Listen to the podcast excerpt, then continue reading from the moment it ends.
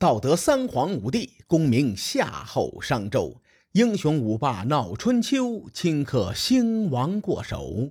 青史几行名姓，北邙无数荒丘。前人种地，后人收，说甚龙争虎斗？上一期节目，咱们说到楚庄王在平定若敖氏之乱后，同年的冬天，再次出兵攻打郑国。史书上并没有记载。楚国在公元前六百零五年伐郑的结果，只是提了一嘴，叫郑国不服。但我估计这次楚国伐郑，郑国依然没服，因为在公元前六百零四年的冬天，楚庄王又一次北上伐郑，这就说明之前呢，楚庄王对郑国的教育力度有限，效果不明显。公元前六百零四年的那场伐郑之战，咱们稍后再说。咱们先说说郑国的局势。郑国从公元前六百零六年的冬天开始，接近两年的时间一直在走背字儿，日子过得很不如意。郑穆公去世之后，太子仪继位，史称郑灵公。列位一听，这个谥号有问题啊！哎，说对了。听到这个谥号，咱们大概就能推断出郑灵公肯定不是明君圣主。事实上也是如此。郑灵公在位不到一年就被人宰了，因为他死的有点委屈，所以这事儿呢，咱们得好好聊聊。在郑灵公继位的第一年，楚国曾经送给郑灵公一只鸢，啊，就是淡水鳖。淡水鳖的体积最大的这么一种一种鳖，郑灵公一看，哇，好大一只鳖呀！用来炖汤，想必是极好的。于是呢，郑灵公就命人将这只鳖给宰了，炖汤喝了。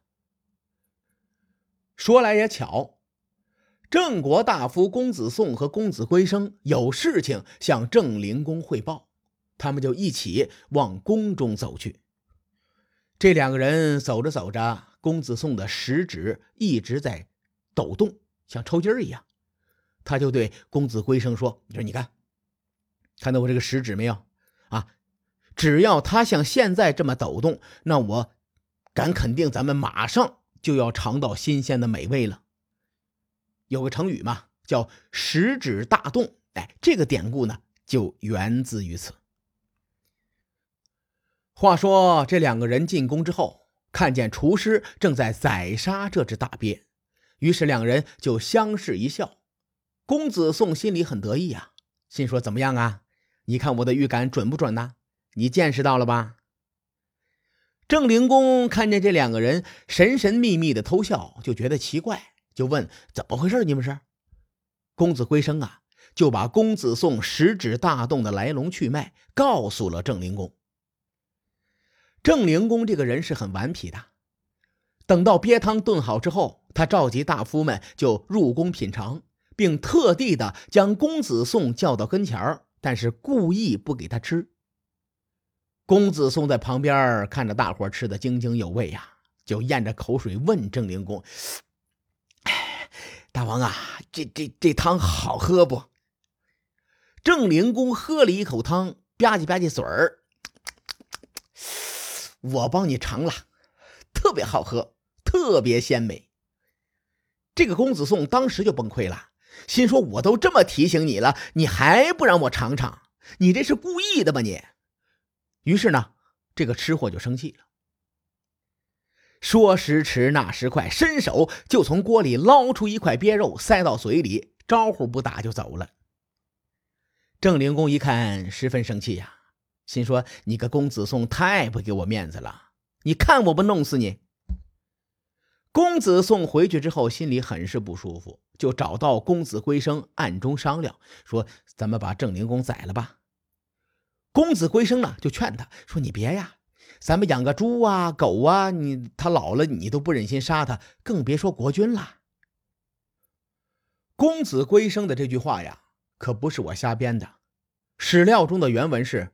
畜老忧旦杀之，而况君乎？我觉得公子归生能把郑灵公和畜生相比，说明他心里呀不怎么尊重这个国君。公子宋又说了：“说你要是不跟我一起干，我就说你弑君作乱。”公子归生一听，说：“你这不是耍无赖吗？我铁骨铮铮一条汉子，怎么能被人诬陷呢？我可是要脸的人呐，我不能明明没有弑君作乱，反倒被你诬陷。”于是，公子归生和公子宋两个人一合计，在夏天就把郑灵公给宰了。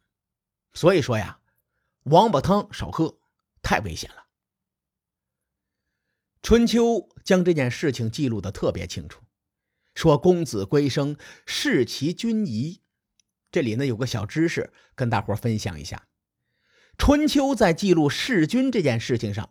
如果记载了国君的名字，就说明这个国君昏庸无道；如果记载了臣子的名字，说明是臣子的罪过。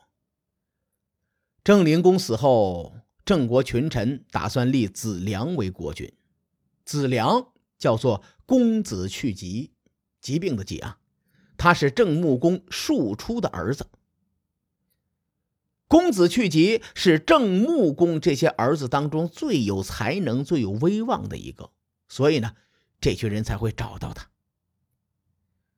公子去疾得到消息之后，立刻推脱，说：“不行啊，我去疾才疏学浅，德行浅薄啊，不足以当此大任。按照我们兄弟的年龄和辈分，我哥哥公子坚应该做郑国的国君。你看，还挺客气。”于是呢，郑国的群臣又拥立公子坚继位，史称郑襄公。公子宋这个吃货，不仅没有因弑君而获罪，反倒是被任命为行政大夫。虽说我不知道公子去疾是怎么想的，不过换作是我的话，我也不愿意做这个郑国的国君。这两年郑国被人揍得太惨了，对吧？谁当上这个国君，那都是一个头两个大呀。郑襄公刚继位没几个月，楚庄王就派人打了郑国一顿，理由是郑国不服。紧接着第二年，楚庄王再次出兵。相比较上次伐郑的无厘头，这次呢，楚庄王还勉强找了一个理由，说当年呐，郑国奉楚国之命讨伐宋国。俘虏了宋国大夫华元，但后来呢，郑国收受了宋国的贿赂，结果把华元给放了，是不是该打？所以呢，楚国派公子婴齐率军攻打。郑襄公一看，这我哪能打得过呀？于是就赶紧派公子宋向晋国求援。这次晋国的反应速度是非常快的。晋成公荀林父第一时间就带着自己的队伍杀了过来。楚军一看，这个晋国真是个搅屎棍子呀，哪儿都有他。算了，此时不宜和晋国动手，我还是找个软柿子捏吧。于是楚军往东面一拐，直奔陈国而去。郑国是得救了，可陈国就惨了。陈灵公这个人，大伙都懂的啊。他是干啥啥不行，泡妞第一名啊！面对着兵强马壮的楚军，他当时就怂了，心说自己人呐，大哥别打别打。晋国一看，在这春秋乱世里当老大真是太累了，按下葫芦浮起瓢啊！这啥时候是个头啊？晋军刚救了郑国，陈国又投靠了楚国，你看这些小弟太没骨气了，看来。还是得继续教育。在这一年的冬天以及第二年的春天，晋国两次攻打陈国。楚庄王这老兄啊，深得游击战的精髓，将“敌进我退，敌疲我打”这八个字玩的是炉火纯青。晋军两次攻打陈国之后，公元前六百零三年，楚国又又又又出兵攻打郑国。而且这一次伐郑呢，取得了阶段性的胜利。史书上就说了啊，说楚人伐郑，取城而还。不用多说呀，郑国这棵墙头草又一次倒向了楚国。不过这一次呢，他嘴上说好的，其实身体十分的抗拒。说白了，郑国就是在那儿阳奉阴违呢。有人会问啊，说这次楚国攻打郑国的时候，晋国为什么不救援？他们在干什么呢？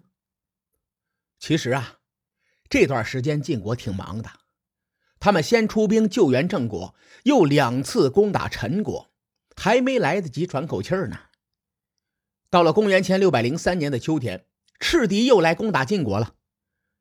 不光打，而且还包围了晋国的怀地和邢地。这两个地方呢，在今天河南省的境内，也就是说呀，在当时怀地和邢丘相当于晋国的边境。晋国的身体再好，也扛不住这么折腾啊。对待赤狄这次作乱呢，晋国的贵族阶级表现的很真实，尤其是荀林父，这个人呢，堪称是草菅人命的典范。原本晋成公想要出兵赶走赤狄，但是荀林父却说：“大王啊，让赤狄们再多祸害祸害百姓吧。如此一来，他们恶贯满盈，到时候咱们再发动群众的力量将其歼灭。”荀林父这个思路是完全没有把百姓当做人看呐。从这个细节，咱们可以体会到，在春秋时代呀，贵族阶级与底层人民是有阶级鸿沟的。所以啊，这也是没办法的事情。毕竟两千多年前的古人，咱也不能要求他们有多少人文主义光芒，对吧？虽说这次晋国没有救援郑国，但郑国的新君郑襄公在立场上还是偏向晋国的。哎，说来也巧啊，晋成公听了荀林父的话，对赤狄是听之任之。赤狄在第二年，也就是公元前的六百零二年，再次侵犯晋国。不过这一次呢，赤狄是饿急眼了，饿坏了，跑到晋国项阴这个地方，割了谷子就跑。说白了，他们就是来抢口粮的，抢了就跑了。郑国大夫公子宋一看，呵，拍马屁的机会来了。于是呢，他就准备了礼品送给晋国，并且与晋国的君臣游说，说我们之前投靠楚国，完全是被楚国逼的。谁让我们是小国，无力对抗强大的楚国呢？晋国身为强大的诸侯国，而且晋国和郑国同为姬姓诸侯国，咱们两国要抱团取暖呐。就在这一年的冬天，两国在黑壤举行会盟，并缔结盟约。这场黑壤会盟的规格呀，相对来说是比较高的。周王室也派出了人参与了会盟。